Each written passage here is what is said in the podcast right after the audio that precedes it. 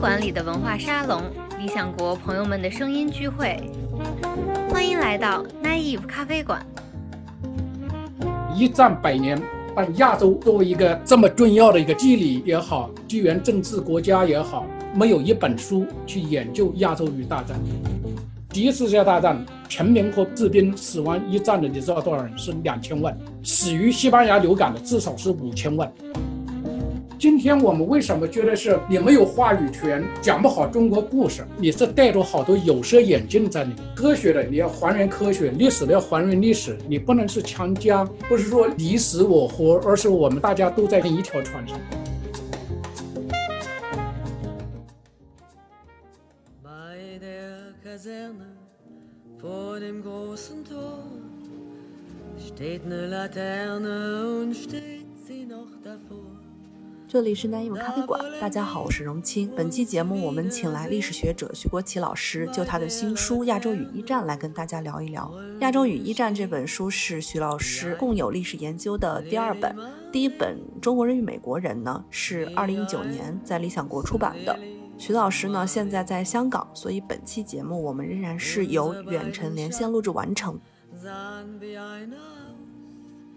dass wir 我 lieben. 们先来说一下您这本书《亚洲与一战》。当时听到这个书名儿，其实我觉得它背后有一个特别大的想象的空间。边缘人偶记那个有一季就讲写书记，我就讲为什么写这本书。嗯， 《亚洲与大战》这本书根本不是我想写的，因为这个，因为亚洲太复杂了，对，亚洲的历史也太长了。大家知道，你要写《亚洲与大战》，你对日本、对亚洲的其他国家的历史有些把握，对吧？对，这个就实际上我个人的训练，并不是说做亚洲史的。为什么最后是说来话写了这本书呢？是二零零八年、零九年期间，剑桥大学出版社为了准备这个一战百年纪念，嗯，韦特 J. Winter 主编三卷本一战研究著作。嗯 J. Winter 呢，因为当年他主编剑桥大学战争成书，我觉得我欠他的，因为我的第一本学术著作就是《中国与大战》，嗯，就是他出版的。西方的一战学术界很小，所以我们经常能碰头。所以二零一九年左右，他就说我要主编一套一战研究成书，嗯，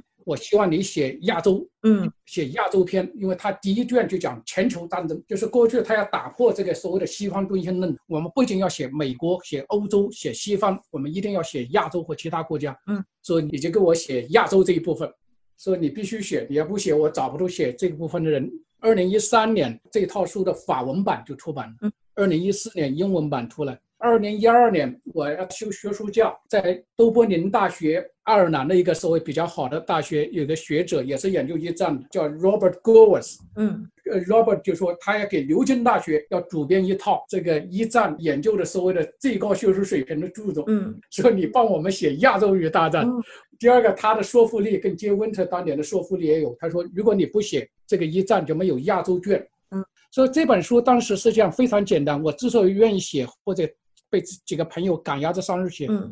的确是一战百年，但亚洲作为一个这么重要的一个地理也好、地缘政治国家也好，没有一本书去研究亚洲与大战。到今天为止，我们找不出一本对，关于朝鲜和一战关系的学术著作，找不出一本真正好的，就是研究越南与一战的。我是个人是写过所谓的中国与大战这方面，况且写了好几本。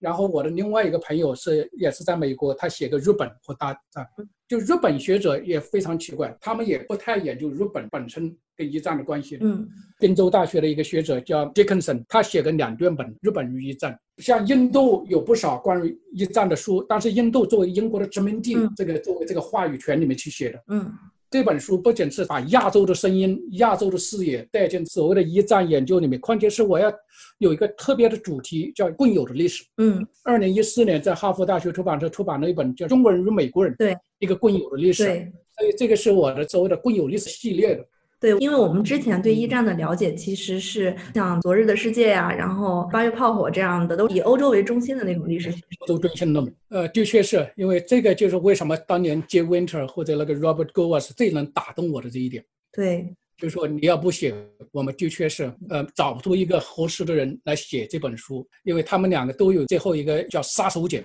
如果你不写，嗯，你到时候不要再批评我们欧洲中心论。呃，当然是最关键是我跟他们这两位主编最后成为非常好的朋友。嗯我们叫这一战本来叫战壕战争，我们都成为统一战壕的战友。 尽管是，呃，Robert 是德国人，但是在嗯爱尔兰教书。杰温特是美国人，在剑桥和美国教了好多年书。我是作为亚洲人，但是我们都有一个共同的目标，要把一战史就是写成一个国际史。嗯，另外把一战研究变成一个国际学术研究。嗯呃，这本书就是所谓的这个贡献就在这儿，一个共有的历史解读，第二个就是把亚洲的声音、亚洲的视野带进所谓的这个长期以来的这个欧洲中心论的这个一战研究里面。我觉得你们这个做的特别了不起，这本书也非常了不起的一个地方在于，就是以前我对比如说中国历史的近代史，尤其是这种关键节点，像五四、新文化，然后但是读完这本书，我发现哦，原来一战对于我们中国来说，其实是一个特别重要的一个 timing，一个时机。因为的确是我们过去把五四给它片面的割裂出来，好像就是这么多。五四运动爆发本身实际上是跟一战有关系的，因为在巴黎火会上我们中国受挫有关系的。换句，中国之所以卷进一战，跟这个甲午战争以来，中国人救亡图存这个除旧布新或者寻求这个自我认同这广义的五四是有关系的。所以你对一战缺乏研究，实际上你讲不清楚这一段所谓的这个复杂的故事。对，广义的一战是我从这个一八九五年开始到一九二十年代这一段，正好是中国这个从天下到民族国家要加入这个国际的社会这一段非常惊心动魄的历史。过去我们认为一战跟亚洲没关系，对中国人尤其这个是不可解释的。一战在中国领土上打的，德国首先在亚洲国家，实际上在中国是首船败绩，在一九一四年十一月份，嗯德国就被英国、日本联合部队给打败了。嗯日本也是一样。嗯日本因为是甲午战争，一八九五年，嗯它成为这个亚洲强国。因为大家知道，这个甲午战争之后，日本还拿到辽东半岛，对然后德国、俄国、法国作为三国干涉还辽。对，对日本来说，这个一箭之仇是不能不报的。嗯这就为什么十年之后，日本跟俄罗斯打，跟俄国打了一仗。嗯他跟俄国打仗是在中国领土上打的。对，然后到一九一四年一战爆发，日本人第一个报德国当年三国干涉还辽这个一箭之仇到了，另外是甲午战争是让日本成为亚洲的霸主。嗯那么一战对日本来说，嗯，这是千年不遇的机会，可以让日本成为世界上的强国。所以从我们这个中日这个关系，你要讲一战，实际上，与其讲狭义的一战，不如讲五十年战争，从一八九五到一九四五。嗯，这个一战是中间是承前启后的一场战争，就是没有甲午战争就没有一战，就中日之间的一个共同的历史。对没有中日之间在一战期间的所谓感同身受的希望与失望，就没有二战。嗯所以对对日本来说，一战是非常之重要。大家过去都没有意识到这点，大家都认为是一战期间中日是敌人，的确在某些方面他们是敌人，对但在好多方面，如果我们跳出来，就像有，呃，你学中文，是苏东坡有一句有名的诗叫“不识庐山真面目”，对不对？对，你跳出来一看，嗯这两个国家有好多这个关于因为一战形成了一个剪不断理还乱的故事，嗯，对不对？因为一战，日本认为千年不遇的机会来了，嗯因为一战，中国人认为危机来了，危机是危险加机会，嗯是危险。当然，因为日本人一直就想要把德国驱逐亚洲，嗯把德国在中国的这个所谓的势力范围，包括青岛给夺回去。嗯中国人不管你愿意不愿意，一战战火肯定会烧到中国的。嗯别忘了，中国还是当时所有的参战国在中国有势力范围的，嗯像英国、德国、法国、俄罗斯，它在中国都有势力范围。一战，顾名思义，刚开始是西方人的内战，但他们之间打起来肯定是波及中国，尤其还有一个日本，所以这是大的危险。消极来说，你不可回避，你肯定卷进去；积极来说，因为大家知道，中国是一九一二年已经成为民国了，嗯这是亚洲第一个民国，嗯，叫共和国啊。对，他是要不惜一切呃这个努力和代价，要加入国际社会，成为人类社会的这个平等一员。嗯，所以一战爆发来说，不仅是对鸦片战争以来对中国不公正的、嗯不平等的这个国际秩序嗯在崩溃。对，那么中国人如果说一方面我可以是防止日本嗯成为中国的性霸主，甚至可以把中国直接主动的卷入这个一战，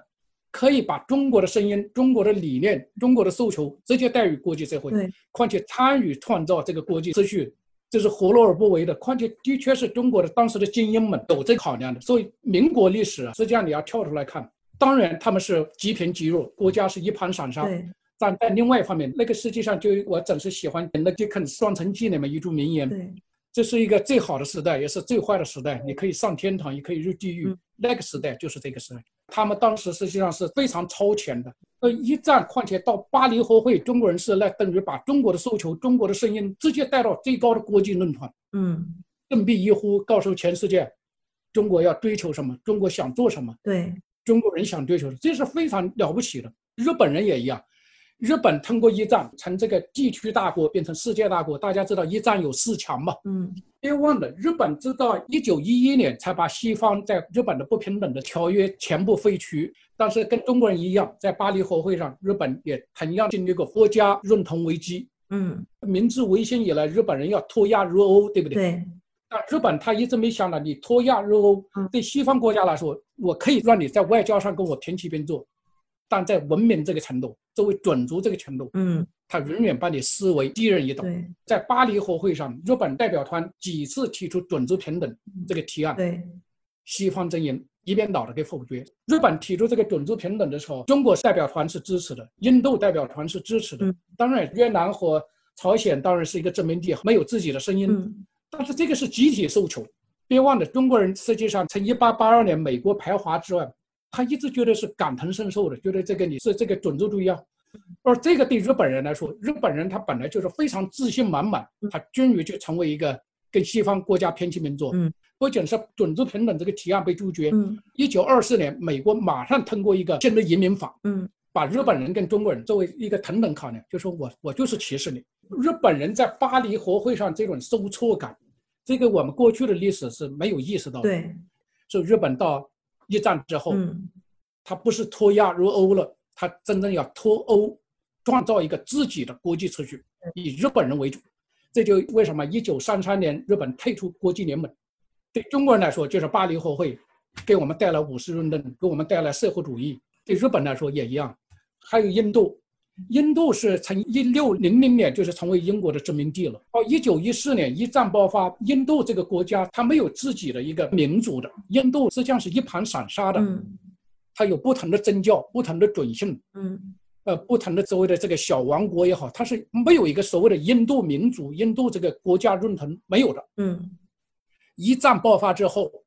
大英帝国当然是要希望印度要帮忙，对吧？。对所以印度必须是出人、出钱、出力。对。一百万印度人在真主国的征召之下，离乡背井到欧洲啊、中东，他们集体被征召之后，跟白人并肩作战。嗯。况且打白人的时候，他们在这个心理上，在这个民族认同这方面，嗯那个所谓的震撼性是非常大的。给你举个例子，就像越南人到了法国之后，他觉得法国这个士兵并不怎么样，因为他们长期被告知这个法国人就比他们高人一等，无论是各方面。他一到了法国，不仅是越南人可以有法国女朋友，呃，意识到这个法国人士兵作战力并不强。印度也一样，所以因为一战，越南人、印度人觉得他们有一个共同的诉求在里面，他们可以说我们为什么要做你的殖民地？一战嗯给印度埋下了民族独立的种子，而这个种子到印度来说，一直到一九四七年才实现；嗯对越南来说，到二战之后才实现。是独立的种子，对一个民族国家的这个诉求，嗯，在一战，而这一点，过去人实际上是没有意识到的，，对因为我们过去研究印度的历史，就是说都是大英帝国统治之下的印度史，嗯而你作为作为一个亚洲一个独立的声音、独立的视野，把它带进去，你觉得他们是有好多感同身受的东西嗯，有好多共同的经历、共同的理想、共同的失望。嗯朝鲜实际上也是这样，因为朝鲜是日本的殖民地，嗯一战爆发之后，朝鲜人他们认为可能这一战跟他们没关系，嗯但是到了一九一八年，这个美国卷进一战之后，美国的总统威尔逊嗯对提出一个要建立一个国际新秩序的时候，嗯朝鲜人认为他们的机会也来了。嗯朝鲜的所谓的后来叫大韩民国的第一任总统叫李承晚，嗯李承晚是长期在美国生活，威尔逊还是他的老师，嗯他不仅信这个所谓的基督教，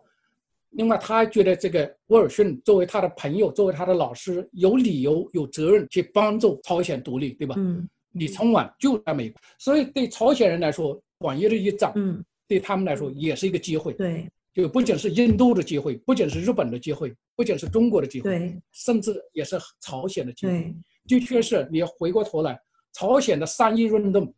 一九一九年第一次三月一号，朝鲜人提出这个朝鲜独立，三一运动比中国的五四运动在强啊，所以三一运动实际上等于是给中国人树了一个榜样。嗯况且胡志明就是越南的领袖，他当时就公开声称三一运动给越南人提供了一个非常好的榜样。而这一点，就像朝鲜这个本来是一个好像一战跟他看上去好像毫无关联的，最后成为亚洲的一个集体榜样。嗯你看毛泽东，呃，像陈独秀，中国的这些精英们，嗯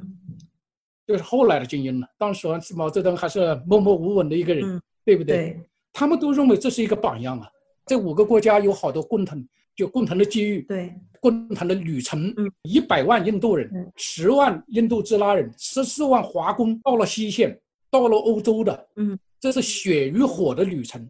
对不对他们带来的嘛，所以后来你看，这个巴黎和会之后，这个亚洲集体失落，对然后这个这些精英们就开始想，我们叫亚洲价值。对我们今天就想所谓的人类共同体也好，或什么亚洲声音、亚洲价值，嗯，那时候是在一战或一战之后，嗯，亚洲人集体上已经去思考过，对，所以你看我那个书的最后一章就讲亚洲的价值，嗯像梁启超当时就公开就宣称，一战就宣布这个科学万能的破产，西方这个所谓的文明实际上有好多不好的地方，对，印度的像泰戈尔，泰戈尔在一战期间已经鼎鼎有名，嗯他一九一三年就赢诺贝尔奖的，所以在欧洲实际上他鼎鼎有名。但泰戈尔当时最后也变成这个非常有代表性的，要制造亚洲价值、亚洲声音的一个人。嗯所以这本书实际上，如果大家读懂了的话，嗯我总是喜欢引那个曹雪芹叫“满纸荒唐 言，一百辛酸泪”，嗯就写起来很辛苦。对这本书是我共有的历史第二部，嗯，第三部我去年年底交稿了，哦所以这本书是我要写三卷本嘛，嗯第三步就是中国的共有的历史，怎么是中国？嗯所以我的共有历史这个告一段落，而亚洲与大战是其中的第二步，嗯，是比较成熟的一个。嗯，我们今天历史教育其实是把整个中国的近代史视为是一个积贫积弱的，尤其是一战时期的中国，你觉得是特别落后的。但是您在书里头就有特别特别多的细节，不断的告诉我说，其实包括我们参加一战，其实是一种很主动的策略。因为我们目前为止，中国学者、呃亚洲学者也一样，对一战的研究实际上是非常薄弱的。嗯，因为中国历史研究有一个根本上的一个缺点，嗯，它把历史分割，就是切割化、碎片化，对所谓的中国古代史、中国近代史、中国现代史，对，而实际上一步一战史，它就是国际史。嗯，所以我在我那个写的《边缘偶记》说，我个人的这个学术原理是不忠不息、不古不今、不伦不类。 你要演为什么我们中国学者或者包括日本学者也好或者什么，他没法研究一战。嗯你要对本国的历史、对亚洲历史、对国际的历史都要很熟悉，嗯然后况且你有个高屋建瓴的一个宏观把握。嗯一战期间的这个中国、亚洲或者日本，它实际上就是一个国际关系史、国际历史。嗯因为你把它作为北洋政府，好像是积贫积弱，嗯，但他不知道，你知道中国社会当时实际上是大变革、大改走，就像我说，整是跟那个春秋战国期间百家争鸣、百花齐放，而一战期间就这样，嗯，他从这个所谓的封建王朝变成一个民族国家，这非常了不起的。嗯中国是亚洲第一个共和国，况且中国建立共和国是完全是步美国和日本法国后尘的，嗯所以它这个起点很高。你看，在巴黎和会上，顾维钧他一九一二年就从哥伦比亚大学法学博士回来的，就是一战，你看这些，比方像梁启超，嗯他以私人身份到欧洲去，去观察、去分析、研究一战或者西方社会，嗯，差不多一年。梁启超包括他后面的那些队友们，对，都是学贯中西的人，对吧？包括像丁文江，嗯像顾维钧，像王振廷，况且这些人是绝对是爱国人士，他们要想做的就是制造一个叫富强的中国，嗯，独立富强的中国，嗯，而这个实际上到今天为止，我们跟他是一脉相承的，嗯对不对？为什么我们对一战这个研究这么欠缺？第一个，做中国近代史的人，他们对世界史可能不太熟，嗯这是学科的限制。另外还有一个政治原因，国共两党，国民党和共产党对这个北洋政府都持这个否定、蔑视态度，而恰恰这北洋政府这一段，中国人开启了一段国际化的这个精彩的旅程，以工带兵，这是一个嗯高瞻远瞩的一个外交策略，对吧？对，不让我参战，我派工人去，对不对？这叫进退之余，我进可以说我直接卷入创建，因为一战华工不仅是为文明出征，当然他们百分之八九十的人都是文盲。嗯，走出国门之前，不知道天下为何物，不知中国为何物，对不对？对，但是他一旦走出国门，嗯他第一个是帮助西方重整西方文明，嗯同时他是中国的这个改革开放的先行者。嗯这些人实际上当时一批不仅是华工出去挖战壕，有一批精英人士，像晏阳初、嗯像林语堂、嗯蔡元培，都是这一帮当时的精英们嗯教这些华工识字读书，然后告他你要怎么做中国人。这个一开始就告他，就像那个晏阳初就告你，嗯你代表的不是张三李四，你就代表中国。像梁启超就当年有一句名言叫“学为中国人，学为世界人”，华工就是。他还是共产党这个勤工俭学的这个先驱。我一直开玩笑，这个一战华工提前实现了中国梦，因为第一个他到了西方，嗯他到了法兰西，你知道周恩来先生当年在一九一九年写过一首诗，叫《到法兰西去》，法兰西是西方文明中心了。嗯一战华工就在西线跟他们并肩作战，嗯留学牺牲，况且他们的待遇是非常好的，他们有钱的，嗯不仅是有钱，况且有钱还没法花，因为他们每天要挖战壕，啊所以这些人他接触的这个西方的优秀的文明，嗯况且是亲身见证了西方文明最惨、最野蛮、最无耻、嗯最这个没落里面，就是赤裸裸的叫自我残杀嘛。嗯，但是他也是见证了西方文明的好的一面。对，跟亚洲与大战这本是一个平民的历史。嗯我不跟你讲这个政治史什么，我跟你讲这个平民百姓怎么参与创建东西方文明，怎么成为这个有血有肉的历史。对，回到你刚才那个问题，嗯中国的历史实际上不仅是太重视所谓的这个精英们，嗯况且他特别忽视这个平民百姓的历史嗯，尤其这个国际历史。嗯，而一战华工、印度的工人、印度的士兵、对，印度支那的这些人，包括胡志明，嗯那都是有血有肉的，充满故事的人，对对吧？对所以一战研究我们是非常欠缺的，对，日本也好，中国也好嗯，呃，印度也好，朝鲜也好，还有这个越南也好，都是欠缺。而我们中国人，尤其这个学术界，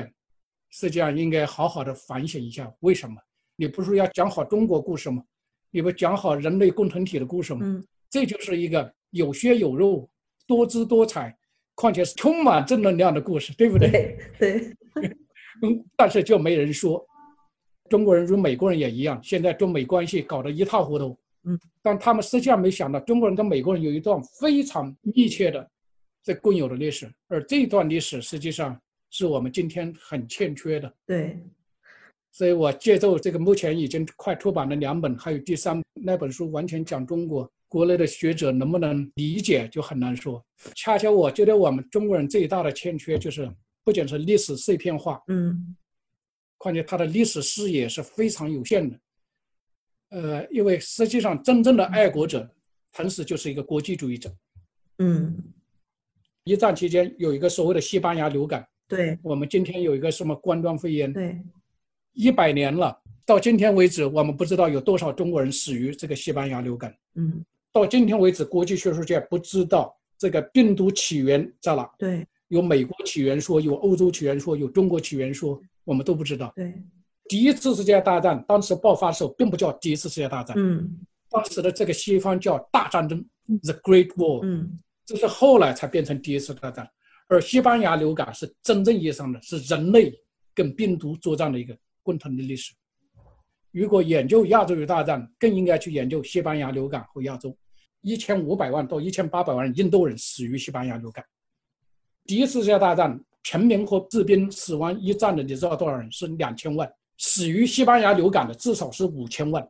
而印度人嗯一千五百万到一千八百万印度人死于这场战争。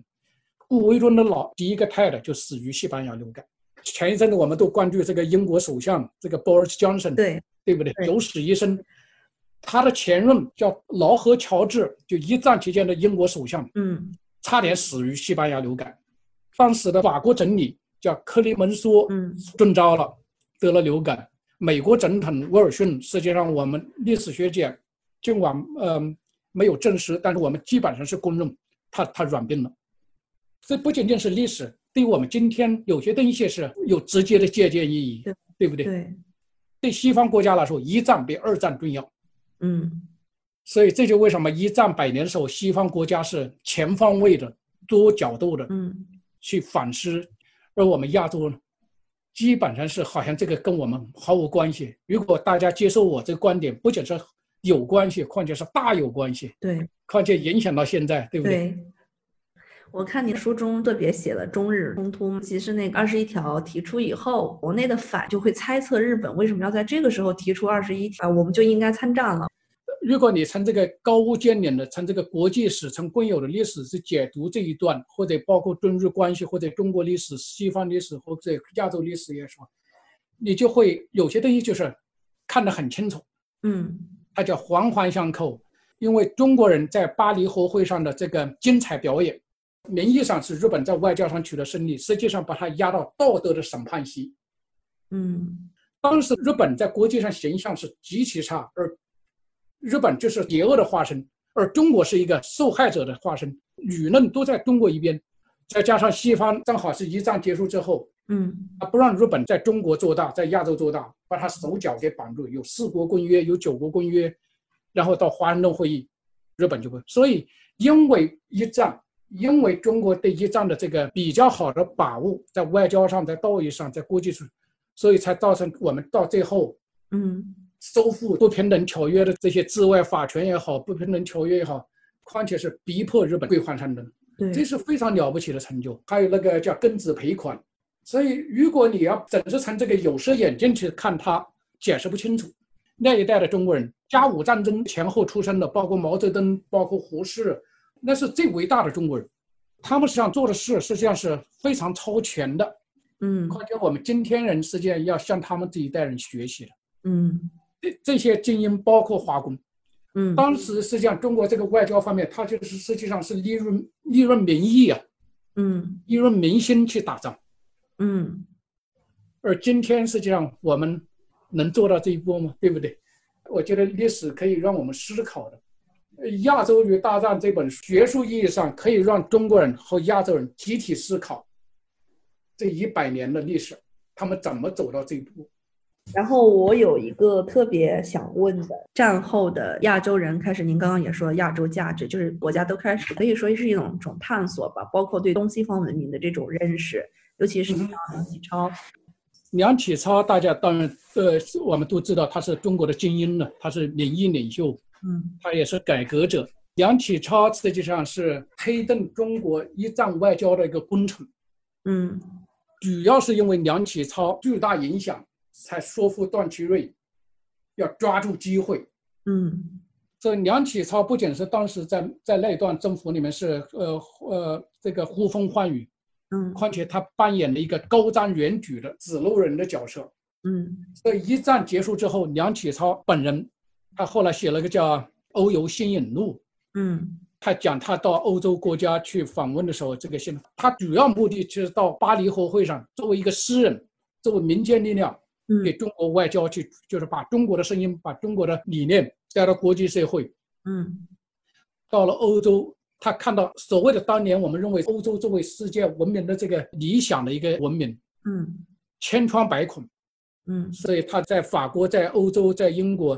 他连一块方糖都不好拿，房间里面冷的要死，他就在思考。嗯人类究竟出生了什么问题？所以他在你要看他的《欧游新引录》，它里面讲，我们长期以来是认为科学万能，对科学万能是破产的，没有一个先进的文明，没有一个理念，一个更高的追求，科学可能变成人类的这个屠杀者。嗯因为在一战期间，西方国家是赤裸裸的自相残杀嘛，嗯细中战、地道战，那个大炮、坦克、飞机嗯无所不用其极，就是要就是你死我活这梁启超他的这个心路历程，实际上影响了后来中国发展。大家知道，毛泽东当时在一战期间，这还是后起之秀，但是巴黎和会是毛泽东崭露头角的一个转折点。毛泽东当时对巴黎和会、对亚洲、对一战，实际上非常关注。当然，他思考的一战对中国的影响，对，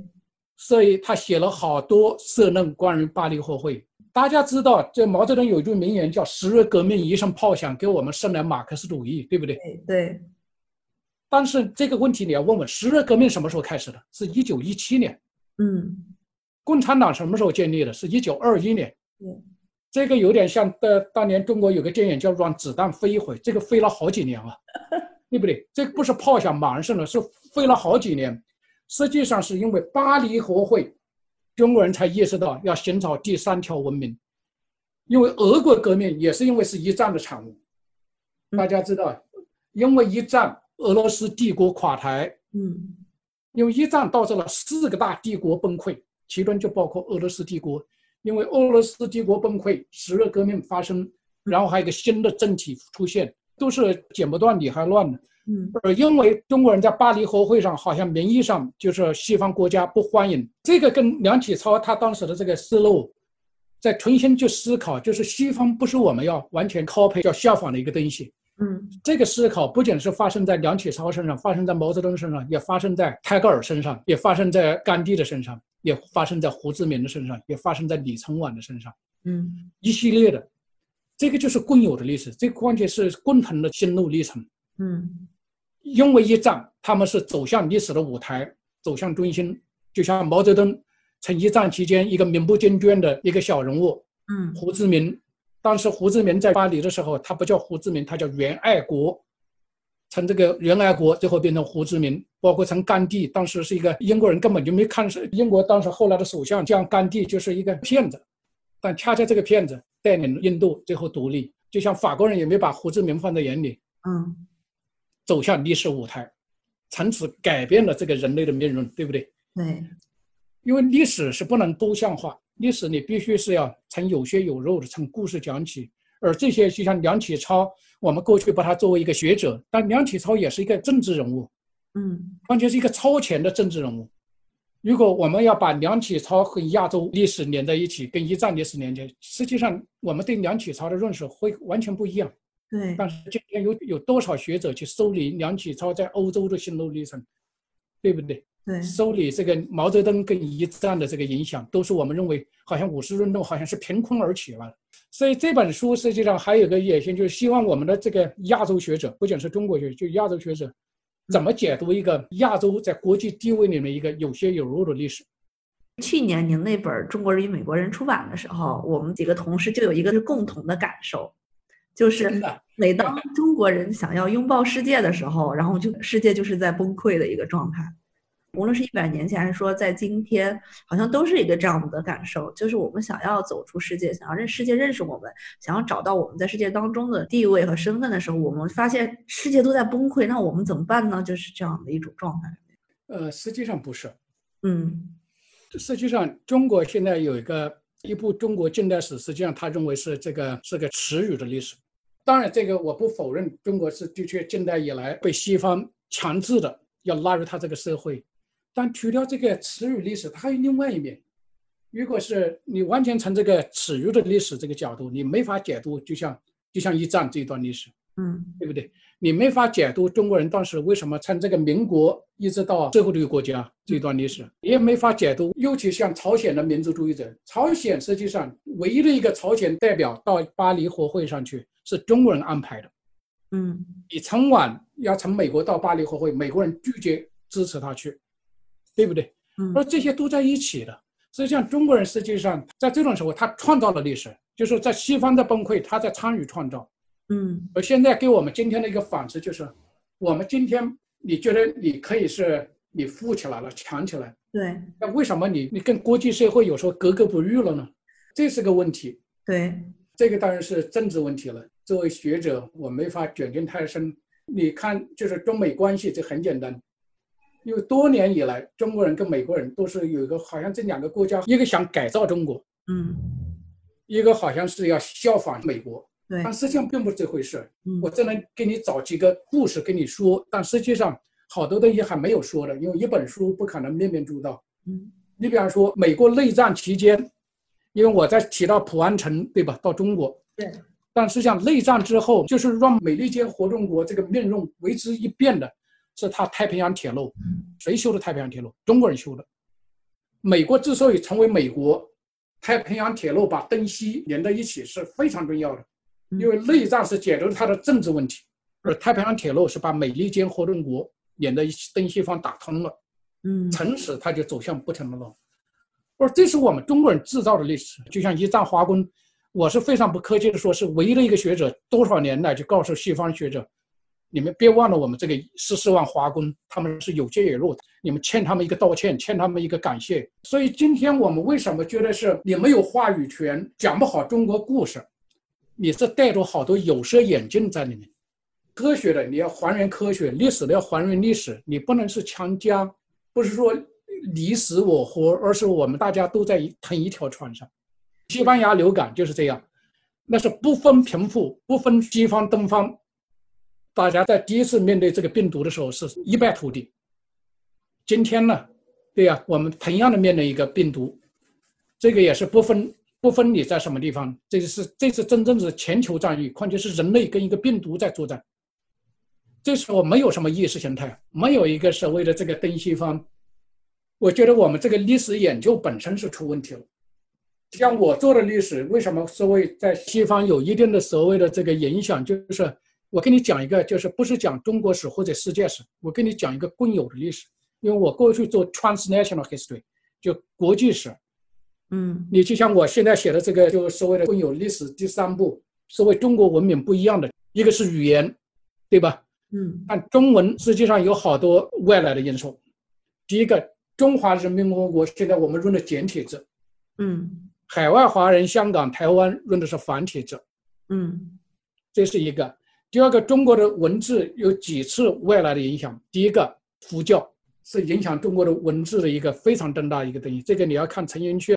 好多我们今天耳熟能详、信手拈来的什么舍得这些，都是佛教人，对不对？第二次这个影响，我们是出口转内销，这会宪法这些词我们从日本借来的，因为过去我们没有的，就这个字我们是有的，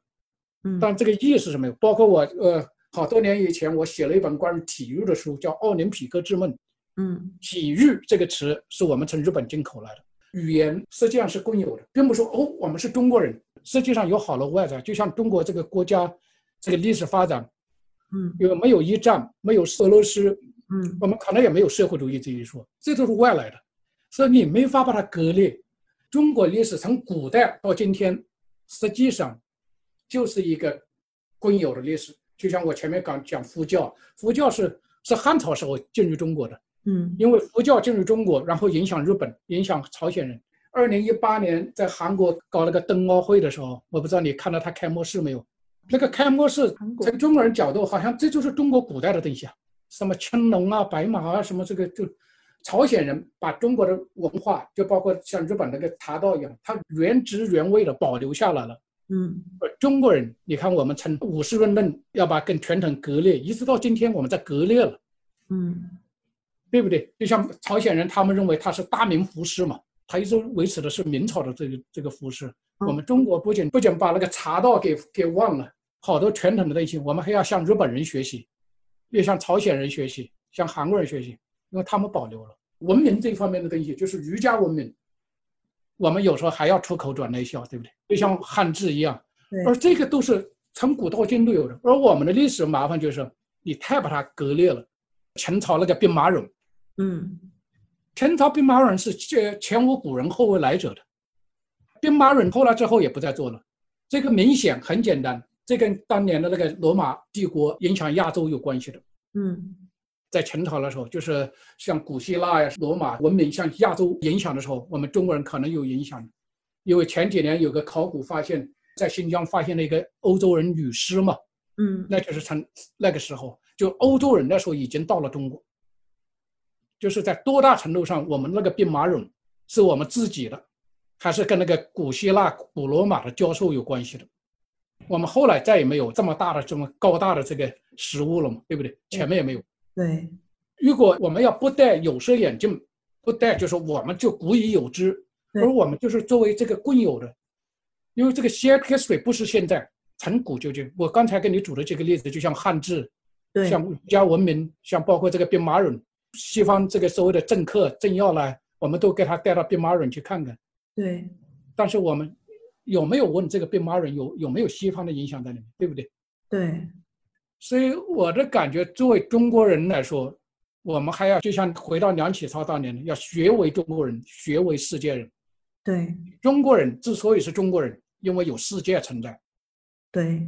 对不对？中国之所以是中国，因为还有一个他者存在。对，没有他者，没有西方，那就很难说，就是你可以作为独立实体，那就是等于中国就躲进小楼成一统了，对不对？对，所以我觉得这个共有的历史这个好处就是，它是在我过去这个全球史、跨国史这个基础之上更进了一步，然后就可以退一步天地皆宽，你就可以就说，可能不仅是解读历史有一番新意，可能对于我们中华民族这个中国文明在世界上的这个设身处地的这个地位也有借鉴。就像你刚才问的问题，为什么我们现在怎么这么难？你说什么人家都。而当年巴黎和会所，中国有话语权的，对不对？你说什么，人家相信你的。像顾维钧中国代表团在巴黎和会上是呼风唤雨的，对，对不对？对，那那个时候国不强也不富，为什么那时候做到，你后来做不到了呢？对不对？对，这是例外话。如果大家仔细的把我这几年所谓在西方出口，也是出口转内销，像中国与大战、一战华工、奥林匹克之梦、中国人与美国人，包括亚洲大战，反正还包括边缘人偶记，这个对国内这个历史学呃应该有些借鉴。但是不好就是按照我这种做法，不仅是十年磨一剑，连支撑都评不上。因为你基本，因为国内要舍港的，就是你属于中国史还是近代史还是世界史，嗯，我这是不忠不义不古不今来说他人，你什么也不是，对吧？第二个就是近现代的学者，民国学院里面好多是学贯中西的，嗯，像陈寅恪当然是大家，他对西方是非常了解的，对不对？北大的周英良，他本来就学贯中西，既做世界史，也做中国，像北大齐士和，像南开的郑天挺、雷海珍。而恰恰是现在我们，我不知道是进步还退步了，我们的学者在达不到那个标准。这就是题外话了。我说一战华工到山东去，没几个人山东人知道有个那么精彩的一战华工，这段历史整个被忘掉了。我记得我二零零七年到山东的时候，给他们讲这个一战华工，他们听都没听说过。后来他们觉得很精彩。现在他那个呃，山东威海要建一个一战华工纪念馆，所以我作为历史学者，我是完全给他们一直在推了十年，现在终于他觉得这个故事可以能被接受了。这个就是很好的故事，对不对对？对对对呃，所以历史研究啊，你实际上真正的历史比故事精彩，你只要做的很深很细。嗯，